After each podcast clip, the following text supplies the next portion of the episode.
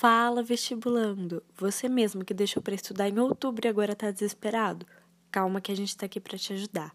O tema do podcast de hoje são números complexos, com direito a entrevista com figurões no assunto. Depois de estudar história do Brasil, nosso representante na Itália, André Dono, está com um convidado ilustre.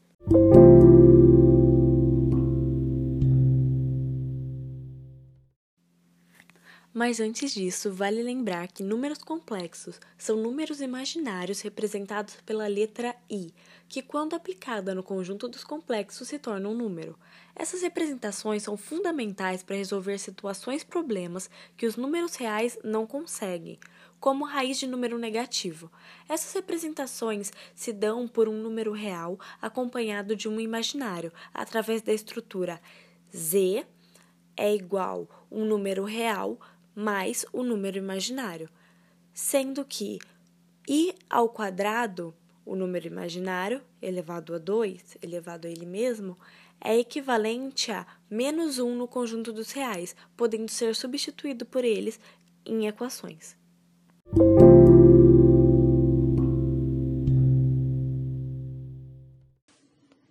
Então, pessoal, depois de fazer uma visita, uma visita lá no Nordeste, no final do século XVIII, a gente está agora aqui com uma visita do Cardano, para falar de matemática dessa vez. É o cara que marcou o início dos estudos sobre os números complexos e imaginários e marcou o início também do que a gente chama de matemática moderna. Mas fala aí, Cardano, como é que foi essa história aí? Como é que foi o surgimento e tudo mais? Mamma mia, vou te falar a verdade. Nós matemáticos tínhamos um problema com as equações de terceiro grau e com as fórmulas que não são de Bhaskara, sabe? Aquelas fórmulas lá que os árabes que chamavam tudo de chá e inventaram para resolver os problemas com equação de segundo grau. Eles tinham uma toalhinha que eles riscavam com carvão assim para fazer as contas. Era uma bagunça. Mas nós, italianos, eh, como nós somos intelectuais, nós tínhamos uma mania entre nós de ficarmos desafiando uns aos outros. Sabe como é que é, né? A gente sempre, eu sempre sou melhor que os outros. Enfim, é, uma bela época, Antônio de Fiora decidiu desafiar um colega meu, Tartaglia, para resolver um probleminha com aquelas toalhinhas árabes. Aparentemente eles não conseguiam resolver as coisas quando eles tinham um discriminante negativo. Acho que vocês chamam desse jeito hoje em dia, não é mesmo? Então, o Tartaglia desenvolveu a fórmula e chegou no resultado, mas como eu que não sou bobo nem nada, resolvi desenvolver o método também. Pelos meios indiretos, sabe como é? Eu cheguei lá no Tartaglia e falei, Mamma mia, Tartaglia, o que, você tá fazendo? Como que resolve essa parada? Aí o Tartaglia olhou para mim e falou, Vai resolver essa parada desse jeito aqui. Mas, ó, você não publica essa parada não, hein? Eu, tudo bem, tudo bem, eu juro, eu não publicarei. Só que eu mal sabia ele que eu estava cruzando os dedos. Então, num belo dia, eu decidi publicar a minha fórmula. A fórmula de Cardano que permitia que você resolvesse essas determinadas equações aí. E foi tudo eu. Muito bom, Cardano. Muito bom.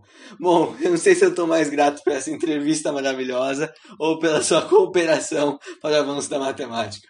Muito obrigado pela visita. Até breve, meu amigo. Até breve. Então, pessoal, depois dessa história toda que o grande Cardano contou pra gente, vem um tal de Rafael Bombelli que vai dar prosseguimento nesses estudos e ele vai vir inventar o que a gente conhece como raiz conjugada.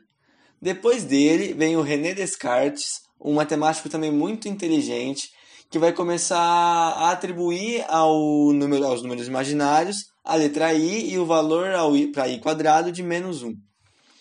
Depois vem o Euler, Leonard Euler, outro matemático muito importante, que vai combinar os números reais com os complexos vai, e vai atribuir ao número complexo a fórmula de z igual a a mais i vezes b, ou bi, como você preferir. Só lembra que um multiplica o outro. E aí vem ele, outra figuraça que está aqui com a gente. E talvez o, o, mais importante nesse, nesse rolê todo. Depois de Cardano, claro, né? A gente viu que foi tudo ele. Mas é, é ele, o Gauss. Nine, nine, nine, nine! Cardano não fez absolutamente nada. Você pode ler no meu livro. Fui eu que inventei os números complexos. Eu que criei o plano de Gauss. Por que você acha que leva minha nome? Mas, Gauss, um pirralho nerd fez mais que Cardano? Um pirralho nerd, você me respeite! Perdão, Gauss. René Descartes ainda tava na marinha, carregando canhão, quando eu ajudava meu pai a fazer conta na feira. Eu tinha três anos. Três anos. E Tá. já era mais esperto que esses caras tudo aí. Tá certo. Fala aí do seu teorema.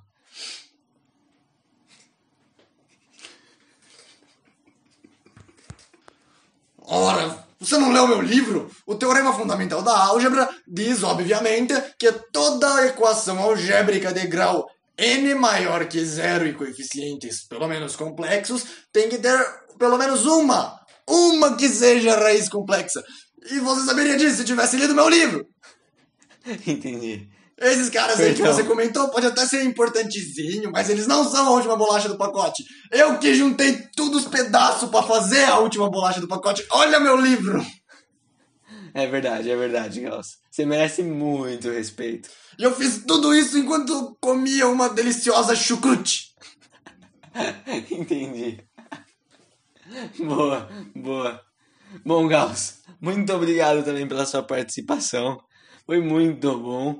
E então, galera, espero que tenha ficado claro e que você que deixou para estudar em outubro possa prestar o vestibular tranquilo depois desse estudo muito bom com eles, Cardano e Gauss. É isso? Fechou, galera? Até mais. E se puder, chega na Renata e fala pra ela me dar nota. Fechou? Falou, pessoal. Até mais.